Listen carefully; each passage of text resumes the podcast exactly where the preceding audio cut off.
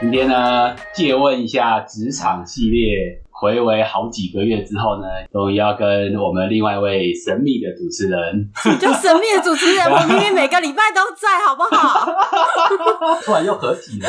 哦，对啊，因为到了年底的时候，就跟阿 J 讲说，这个好重要。对啊，职场的上班族应该到了年底，都要开始做一些年度的绩效的评估嘛。嗯，那其实这个绩效的评估非常重要，因为它就牵涉到到底你今年的 bonus 可不可以拿得好一点点，接下来明年的加薪可以。我真的觉得阿 J 真的不管何时，真的都是阿 J，因为他的第一个东西绝对都跟钱有关，就是呃这个 bonus。因为我本来还想说职涯的发展，或者是你跟老板的沟通有没有顺利，然后今年有没有得到很好的 achievement，或者 但是他说哎那个钱哈，他乖乖的入账哦。没有，现在生活压力比较大一点点。你每天都买生活压力很大，但是录出来的都是旅行啊消。费啊，刷卡、打 game，我看不出来你到底哪里辛苦。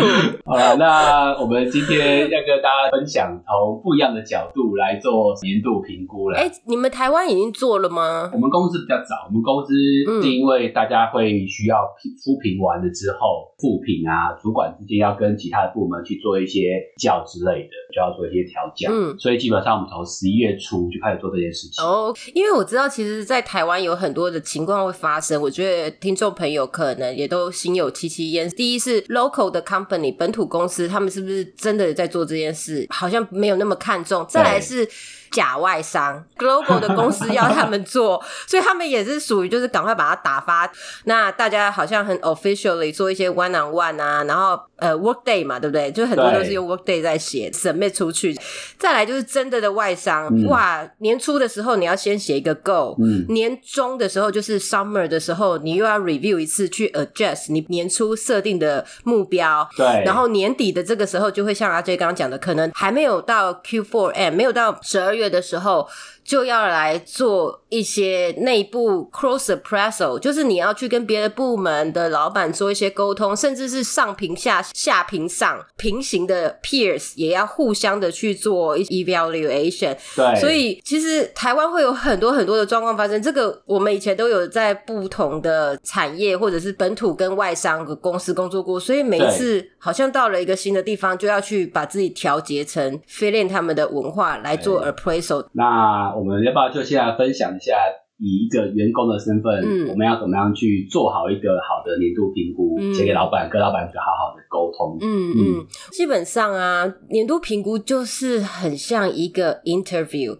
呃，我意思是说，最简单的想象就是你把自己当做是一个商品来卖，就是我一直常常跟大家鼓励的，就你要在这个时候去 highlight 你自己的优势。但因为现在已经是在内部工作了嘛，所以你就变成是要把你自己的一些 shortage 比较不足的地方，也要讲成它会是你未来的一个助力。所以，如果是说我自己的习惯，我通常会做的是把我去年还有今年年初设的那个 goal，就是我写的那个表都拿出来看。对，用年初的来看，是因为我要为我今年定下的目标来填写我的完成度。那如果是上一年的年度评估呢，拿出来是因为你要去 mapping，你去年年底因为一定会设我明年要干嘛嘛。然后你要去看看你自己是不是在工作的职能啊，或者是为了整个部门的运作目标、个人的能力，对，以及你真正在这个组织、在这个公司里面，你之后的发展计划有没有 align 在一起？我的意思说，你不要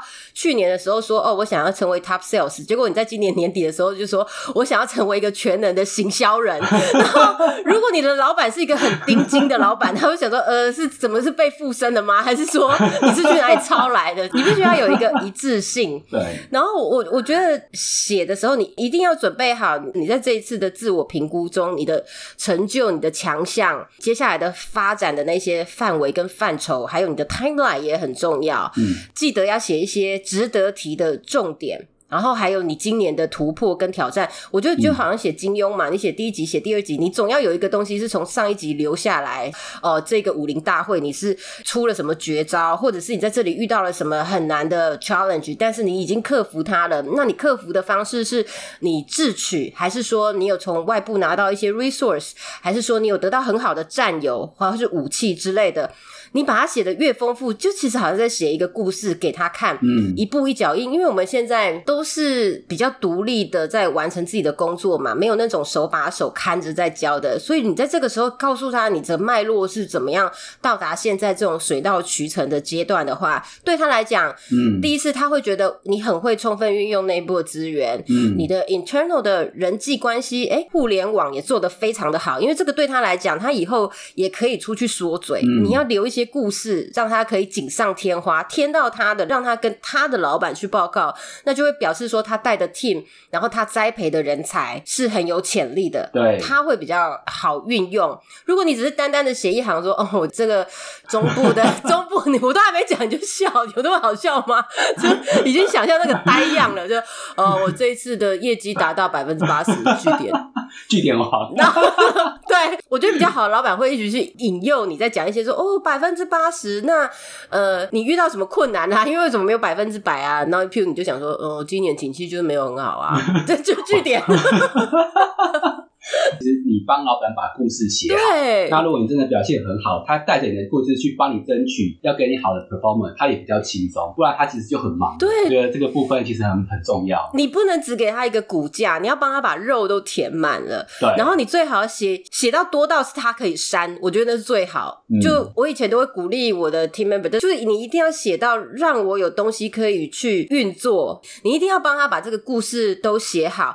这样子的话，老板他才会给你一个最中肯的评分，以及你的工作建议。那。这些都会有助于你自己，还有老板在检视你这一年来得到的成长，还有未来的发展。嗯，我们刚刚提到说，你要拿去年的出来看，就是去年的东西都要当做一个 basement，就是一个 baseline 来 build up。我们也曾讲过说，HR 一定都会把你的 file 做一个呃有系统的归档。对，如果之后公司忽然有一个新的 team，或者是公司有一个新的 product line，要考虑你作为一就其中的一个 candidate 的话，要翻之前的记录出来看。对，他会知道。你其实是一直往上在 build up，你在这个公司的投注，其实就讲最明的，就你有在替公司赚钱，然后你自己也很看重你在这个公司要怎么样的去生根，那自然能见度是比较大的。我我觉得，因为可能很多新鲜人从之前进职场就会被教育说，那你年度写那个评估的时候要怎么样？哦，对，比较少人听到像吴姐讲说要把它变成一个故事性，但那量完我觉得只是一个基本啊。嗯，然后我觉得这个延续性是在于说，让公司看到是你。有一个持续性，想要一直做下去，嗯，所以从去年做做做做到今年，然后你有一些能力的这个成长，嗯，让人觉得啊，我要好好栽培你，在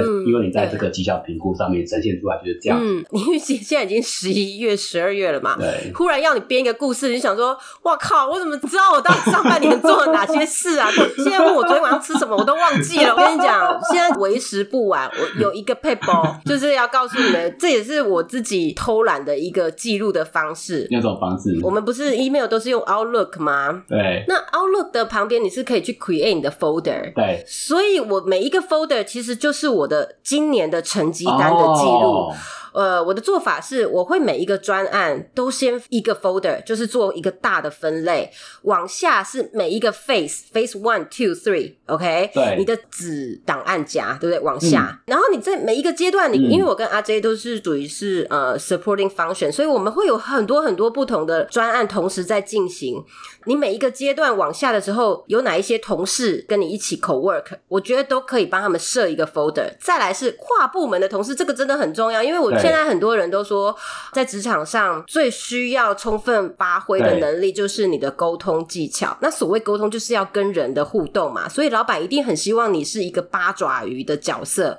就你虽然好像乖乖的都在做事，但是忽然说哦，财务部你认识谁吗？物料部的谁谁谁，你都可以有一个庄脚在那。所以跨部门的同事，你也要帮他们 create 一个 folder。再来就是可能有厂商啊、客户啊，然后还有 presentation 啊，你们你每一次做的 material，你做的那一些 PPT，你也都要把它存档。你收到的 resource，你收到的 research 的 report，也帮他们都做一个档案。所以你每一次每一个步骤，你跟每一个人的互动，就是每一个阶段的 activity，只要有那些 email 呢，把它拉进去那个 folder 里面，也就是我不会把它丢到一个快乐专案，就是某个专案名称。对，我的快乐专案可能下面第二个就是快乐专案。第一阶段，然后第一阶段下一层就是 team member，然后往下就是 RJ，再往下就是二小姐，然后二小姐我可能又往下拉，就是台北的客户、中部的客户、南部的客户，然后再往下可能是 monthly report，就会一个一个 build up 你的每一次的时间，你的 effort，只要有到了有存到了一个量，它就有可能被你建立一个档案夹在里面。嗯，这些东西就是你在掌握你自己做个工作细节之外呢，写 appraisal 的时候，你让老板对你的表现有更全面的了解。第一次不可能会有遗漏的地方啊，因为你就很盯紧，每一个都把它存下来了，你不会空中乱抓数。再怎么样，可能他也会跟你其他的 team member 做 appraisal。如果你们的东西没有对在一起，哎，那老板到底要相信谁？这就很难讲了。再来就是在这些自我评估填写的时候，会非常的轻松。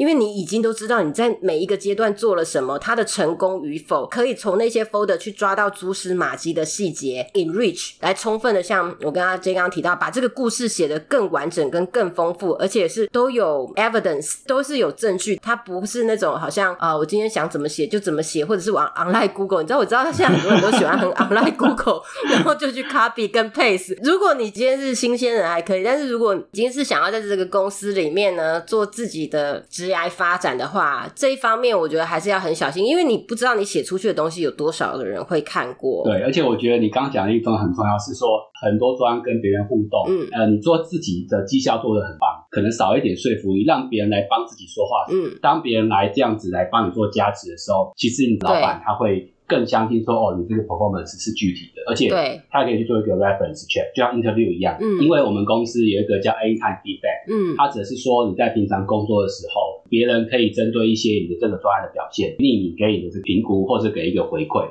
那当然，你因为台湾来说，大家都普遍都是希望讲别人好的地方，比较少去讲别人不好的地方。对对对。所以其实这个 A time 这种 feedback 这个机制，其实就可以更加去增强你。在做评估的时候的一个说服能力，嗯，所以我觉得其实不管是不是有做专案，其实平常的时候我们在职场上就有很多跟别人 co work 这个机会，都好好把握，让其他人帮自己的话成为呃老板加分这个依据，我觉得是一个很重要。部分只是说，你刚刚那个资料夹真的是巨细密，我第一次听到，我真的是开了眼界。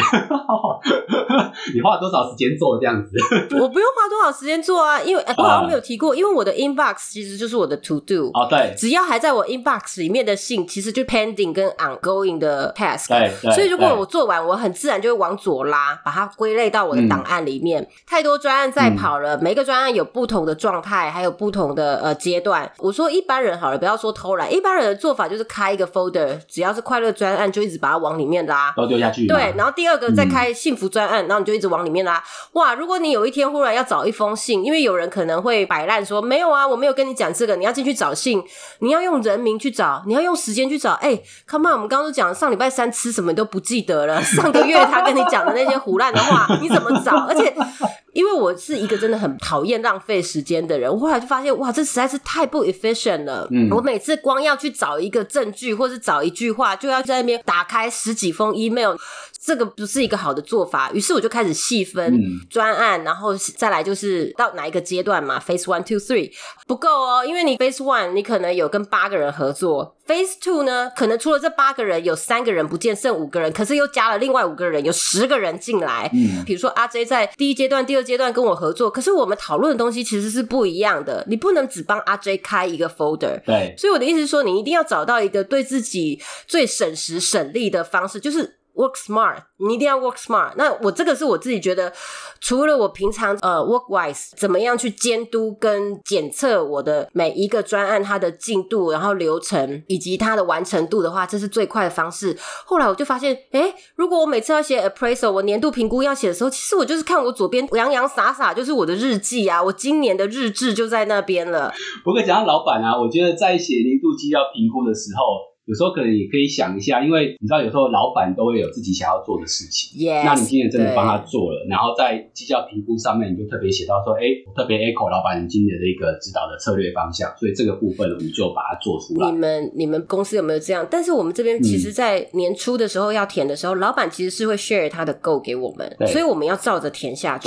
会，是你不会说到最后牛头不对马嘴，有没有？老板想要冲北部的业绩，结果你一直说我今年在绿岛做了两百趴，就是。呃，那又怎样？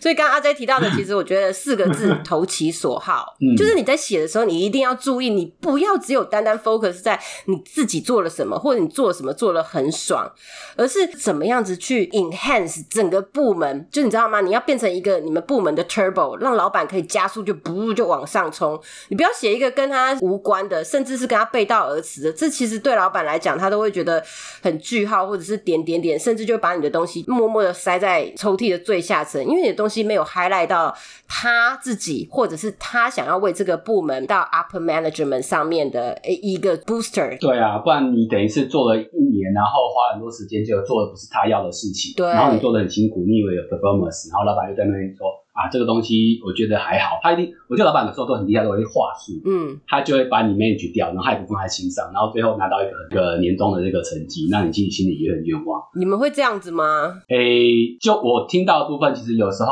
是会这样。我自己觉得是说，嗯，工作上真的很多的杂事会一直来打扰自己，然后可能你年初设好够，那以我们这边公司，我以前待过公司，常常就是年中间开始加了很多图来的其他专案，那你也是要去执行，嗯，可是可能在年底你在讲那个时候，我觉得是。要有一个优先顺序啊！你可能就像刚刚文玲姐分享的，我啊，我尽量写到是老板他自己去删，但是这个写了二十项来说，你可能就要先有一个排序，嗯，先排出来，可能老板想要知道的，或者是对这部门有特别帮助的，先讲，他开始有一些好的印象了，后面才会慢慢铺成，可能不是一个他主要的策略方向，但是你也有做。所以他就觉得哇，你这个人不仅是做我想要部门想要部分，你还可以在 enrich 到的其他公司或对其他部门有帮助。对对对对对，你不要鸡毛蒜皮的写在最前面，因为其实老板真的没有什么时间跟耐心去看。你要想他总共要 evaluate 多少人，对不对？他要跟多少人做这种 one on one，就对他来讲 loading 也是很大的。对。所以如果你写的东西前三分钟，其实就像我们的 podcast 一样，前三分钟如果不有趣，大家就再见了，对不对？如果照这个时候还在听的听众，我感谢你，OK？铁粉，IG 追起来，OK？就在这里。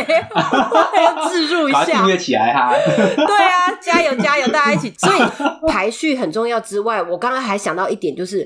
如果你可以帮老板想到一些他没有想到的，哇塞！我跟你讲，大大加分。嗯，也就是说，你脱掉那一件你为自己的利益着想，脱掉你那件阿 J 帮你套上只是为了 bonus 着想的衣服。对，如果你写的 appraisal 是可以 mapping 到整个企业的，已经是到 branding，就是我现在在做的事情是可以让我们在 competitor，就是说这个市场里面杀出一个重围。尤其像我们做业务行销的，我觉得你可以做一些很漂亮的 opening，是说。到现在市场上啊，比如说 credit card 的持卡数可能有随便讲啊，可能有百分之九十九。但是我知道在美国那边，他们有曾经做了一个测试跟实验，是可以让每一个人持我们的卡达到百分之一百零二。我随便讲的哦，阿 J，因为我其实也不是 国际产业，但我意思说，你帮他做了一个这样的 opening，他会很有兴趣往下看。哇，原来你的格局已经拉到是跟公司平行的角度，在做你今年的专案了。你知道吗？这个东西它很。很容易就会 copy paste 到他自己的成绩单上面，因为实在太好用了。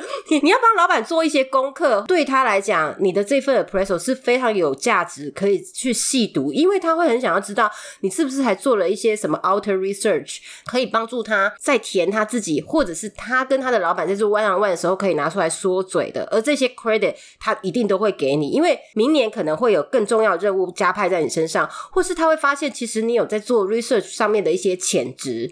以及，哎，是不是以后如果在跨部门的一些专案上面，他会说，哎，我们部门有一个文青姐，她对于市场的嗅觉性很强，不是只有台湾本土现在金融界的发展，她很知道全球现在大家呃为了信用卡 holder 的分析，然后消费者的走向趋势是什么？我觉得这些东西都可以变成他手上的一个筹码。这个时候我就必须再提醒大家，就 be aware，其实我们都是老板棋盘中的棋子，嗯，所以你要怎么样让自己成为是有用的 后羿弃兵，后羿弃兵，后羿弃兵，好啦，很好看，大家也可以去看，OK。就虽然是一名小卒，可是是保护或者是成为一个最有力、最 powerful 的一粒棋子。我跟你讲，老板哦，年纪大了啊，其实他们记忆力也不好，脑容量也很小，OK。他每次如果出去，口袋名单可能都只有三个。人在捞而已，你一定要成为这三个人名里面的其中一个，让大家每次出去说哦，你们部门有谁啊？就是阿 J 二小姐，然后还有文清姐啊，哎，总是找不到 Tony Wu 有没有？说还踩一下弟弟，他每每次在抓的时候，哦，讲业务哦，讲业务，我就是想要二小姐啊，哦，然后呢，讲专案，我就是讲到阿 J，哎，讲行销，我就是讲到文清姐，就是这样子。他在里面打滚走混，他其实沾染的也就也不过就是那些 function 而已。你要怎么样变成你是他的门面？因为他不可能每一个会都参加，他不可能每一个专案他都 involve 进去嘛。我觉得这个回到 appraisal 这个上面，大家其实我们在做这么多设计，我们在设计我们的 appraisal，像我们这一集在讲的，其实是你要怎么把你的 appraisal 写的要有一个适度的一个包装，对，包装包装。但是其实午夜梦回，讲到这时候，我希望大家可以冷静想一想，你真正想要做的是什么？嗯，因为也许你现在是业务，但你真的其实是很想要去做 operation，很想要去做专案，甚至你想要去做智囊团。智囊团，对对，你想要做分析师智囊团，你不是很想要走在第一线哦？那你的这个 annual appraisal，你可能就要换个方式来写，因为你在这里洋洋洒洒一直写说你的行销做的多好，你业务做的多好，老板当然明年就会给你更大的责任。但如果你其实细细想说，没有啊，比如说我明年要结婚生小孩，我可能没有那么多时间可以去跟客户补啊诺，然后跟厂商沟通，我慢慢的想要退出，退到第二线的话。你在写的那个技巧就稍微要有一点转换，比如说，哦，我现在是呃业务已经做到了一个程度了，但是呢，我想要去把我的 career 做一个更完整的一个全面性的规划发展，所以，对对对的，这个字都要挑好。所以我明年希望如果有一些是 back end 或 supporting 的 opportunity，我希望老板你可以把我放进去，因为我觉得我在前线已经有很好的经验值了，所以我现在想要。补足，或者是说我想要增长我在这一方面的经验，然后还有学习。那这个时候，你就是在 one on one 的时候可以提提出来讲，嗯，所以我们不是说真的要把它做到一个 super 一个 hero 版本的 appraisal，而是其实我们还是要知道自己想要在这个公司的哪一个位置。我就跟阿 J 分享，我以前常常都会看那个分机表或者组织图，有没有？嗯，就有时候无聊啊，一边吃早餐吃烧饼油条，都拿出来翻 看的时候，其实你真的就要去看有几个框框，有几格，它就会闪闪发光，一直对你招手，就是说来吧来吧，就是你的位置。我就会想说，Yeah，OK，我明年就要坐到这个位置去，或者是说，这根本这个分机号码就为我设计的嘛。然后我以前真的会无聊，的四二三八，对呀。我就四个三八，这个分机号码本来就是属于我的，然后我一定要坐到这个位置哦。就是我们以前讲的，有一本书不叫《秘密》吗？对，吸引力法则，向宇宙许愿。Yes，当你想要做一件事情的时候，全世界都会合起来帮你。OK，所以你就每天都一直看着那个分机表，那样有点有点像神经病哦，就一直看。我我要讲的这个是，这其实是在提醒你说，你的的日常里面，你因为已经有这个根深蒂固的植入在你的记忆体跟你的视线。里面，所以当什么时候公司有发表一些新的产品啦，或者是公司有一些新的消息发布的时候，那些字。或者是状态就会特别的去吸引你，说原来他们接下来有要做一个新的变动，或者是他们的部门有三个人要走，机会就出来了。对，我们在写 appraisal 的时候，你还是先要嗯定位你接下来来年你的目标是什么，这也是很重要的。不要到最后写一个你根本就不想做，然后做的又很痛苦，那你写再漂亮也没有用。然后稍微 echo 一下刚刚跳脱自己本位主义或部门主义，去从公司的角度可以提供一些不一样的观点。嗯，所以有时候高阶主管他们常常会少一些新的题材。所以这个时候，如果能够提供一个新的观点，可以让老板他们在 strategy 那种 workshop，因为每一年老板都要提新的计划嘛，然后要想的有 vision，嗯，成功了，嗯，这个就变成一个新的专案，就落到自己的身上。所以在新的一年的时候，你可能就可以直接有一个。重要的一些事情可以去做一个执行，那又可以增强你 performance 的一个发挥。对，这其实也是让你可以在这个部门或是整个公司里面 outstanding 的一个契机。对，也许他在 workshop 提出来说，对于这部分也很有兴趣的主管们，过两个月我请我们部门的文清姐来对你们做一个 presentation，一个简报，然后来细细的分析这一块。哎，你的舞台就来了，对不对？没错，自己搭啦，自己搭这个舞台。对，但是我们还是要讲，你一定要合老板口味。OK，如果你的老板对数字就是 IQ 零蛋，你还。是跟他说什么百分之九十九跟百分之一百零二？他说啊，什么东西？从人的出发点观察，然后投其所好。如果你自己带 team 的话，怎么替你的 team member 做？帮自己部门。Yes，阿 J 应该很有经验。没有啊，我带的 team 没有算很大。哎，我觉得没有很大才麻烦呢，没有很大才表示你会做的很细。哎呦，这好讨厌哦。就是我们摆 project base，基本上每个礼拜都会去过一下每个专案的进行的一个状况。嗯，那做这种 year appraisal 的时候，其实就会去翻之前我记录下那些 project 历史。嗯，就像你刚刚其实有分享，我就会去看一下说。他这个专案执行的过程当中，有发生过哪一些事情？那 team member 在写的时候，他可能都会写的比较片段一点点，很难去串成一个故事。那如果今天我觉得他的 performance 是好的时候，嗯，我就想说尽量能够帮他争取到一个好的一个结果。嗯，那我透过会之前做一些定期 review 的这个 material 当中去抓出来这些内容，帮助他把这个故事说顺。嗯，就像你刚刚一开始讲的，大家都是写一句话，对，我今年达成八十 percent，专案顺利上线，没了。对。这真的好可怕啊！这东西会很难去讲给上面的人去。对，千万不要只写短短一句话，因为我觉得这样太浪费你这一年来劳心劳力所做的被交付的事项。对啊，台湾呢，大家普遍做 e p r a s 就是稍微低估一下，当然也有少数那种高估，把自己写的很漂亮，实际上没有做这些东西，但大部分其实是低估的，所以。都要做一个适度的包装，而且像我记得最近我才刚帮 team member 做完，然后跟上面的主管去沟通他，我给他评估是好的一个 performance，上面老板想要去调降。这个时候就要试着说帮 team member 去做争取，那我就会试着说，那举他出来跟其他同才 peer 的这个部分，他做哪些比较好的地方？对，其他的人他可能有，比如达成率比较高一点点，可是实际上他的沟通能力可能少一点点。对，就会去让他可以更与众不同。对，所以这个时候是我在帮 team member 做 appraisal 的时候，要试着去帮他争取他的 performance 做的一些这个事情。那我不知道文心姐，你带过的应该更形形色色吧？呃，必须要很汗颜的讲说，对，它其实是一个很偏心跟充满偏见的过程。是啊，没错啊，这都是一个人为评估的。我们在这边讲的好像你知道，好像很道貌岸然的。看，OK，Sorry，这一年一整年做了什么，老板平常我们都看在眼里了，好不好？对不对啊，J？对，没错。对呀，你你这时候好啦，我们刚刚上半场讲了二三十分钟，讲说要怎么写。Come on，你写的再漂亮，对不对？你得到诺贝尔文学奖，我就是讨厌你，对，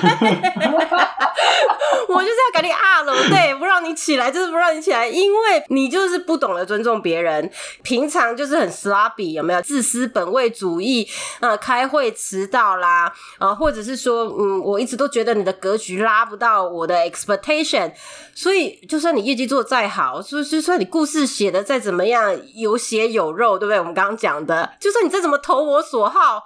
我还是 I'm sorry，就是还是把它放到抽屉的最下面，所以，对，所以这是我讲的。你我们平常要做的东西哦，真的不是一夕之间就可以翻盘的。你从 Day One 就要开始一步一趋了。它是一个累积的，它不会是突然之间就说 OK 零或一的一个过程。对对对对对对对。那我自己在做 Appraisal 的时候，我比较喜欢是用聊天的方式进行的。嗯，但这有好有不好，因为。Member 他不会知道我到底哪个地方会有埋地雷，或者哪个地方会给他推坑。对，因为如果你是步骤 one two three，他们很能掌握那个节奏。但如果我今天都是用聊天的，他会也许不小心说出真话，对，或者是其实他会觉得阿 J 曾经有提过，是不是话中有话？有时候有的老板他比较 inner，他很深沉，他他其实在讲这句话，其实他有背后的含义。那如果你是用很 casual 的心态在跟他聊，你会 get 到他的点，对，那也许在这个时候就打叉叉了。当然了，我是说，如果是 member 他的字品写的很好，或者是很有很有明确的数据，或者我刚刚讲的那些 supporting data 很棒。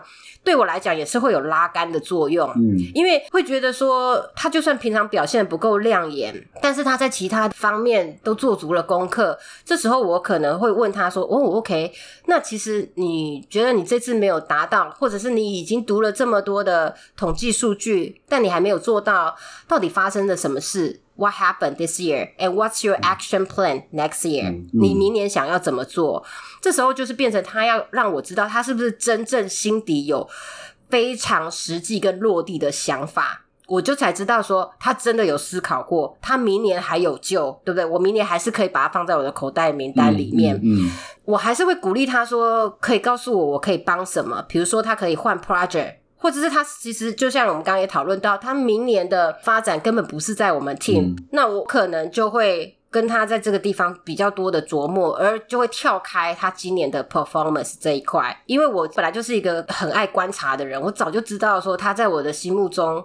大概是排第几名了，所以我们不用再去讨论前面的东西，除非你真的就像我刚刚讲，你的自评写的。有一些东西是我平常忽略、我没有看到的哦，那我就很有兴趣跟你讨论。但我还是会比较希望他可以告诉我他来年的展望在哪里，以及他对他自己的定位是在哪里。我们不用说很自私的，好像说，嗯，你觉得你两年后会到什么程度？不用不用，哎，我说不定真的就会像刚刚讲的，我会丢给他那个组织表，然后跟他讲说哪一个位置你想要，指那个位置，我就会说，嗯嗯，那接下来明年二零二一年你要做什么事情？我可以为你做什么事情？当然这些不是说他许愿我就。会让他成功，而是我会想知道用他的逻辑思考来判定这个人。先把我们部门的 performance 丢弃，你先把整个什么企业组织文化，然后我们的市场占有率都丢弃。你为你自己的人生，你是怎么在布局的？我倒真的很想知道。Overall 来讲，我就是想要知道他是不是一个聪明的人。这样子讲好了，嗯嗯，了解说他知道他自己的强项在哪里，他的优势，那他的跨部门的协调沟通，甚至就算我说真的，他跟我说他只是运气好，我都会欣赏他很诚实。嗯，这就是用人跟人的态度来 one on one open talk。我觉得像阿杰刚刚讲，虽然说我带的 team member 都是比较 marketing 走向的人，那 marketing people 其实很重要的一个 skill 就是。表达自己，嗯，在这个时候，让你为你今年的成绩单做一个 presentation，告诉我说你的 career journey 有什么样的计划，show me 就会比较知道我明年一样嘛，我们就回到那个后羿弃兵的棋盘上了，我要怎么来摆盘跟布局？哦，这个人他明年可能会出国读书，那我这个时候很多专案我就会把它放着比较 light 一点。Overall 来讲的话，这个 appraisal 的过程真的会比较是为了我明年自己，或为了我的 team，我要怎么帮他们争取到最大的预算、最大的奖金 bonus 那一包，对不对？我们至至少先把那包搬回家，我们再来分吧。所以就是总归一句啊，就是评估要好好做，质押才会有着落啊。还有年终。被文清姐那个识破了，有没有？啊，这次要讲说评估好好做，年终有着落。对啊，我就想说，你 round down 又不是写这样，这时候想要扭转形象，北湖啊，OK。好啦，那好好做，这样才会减少跟个人预期有落差。对，希望这集对大家有帮助喽。好，那今天就跟大家聊到这边喽。好，拜拜。拜拜。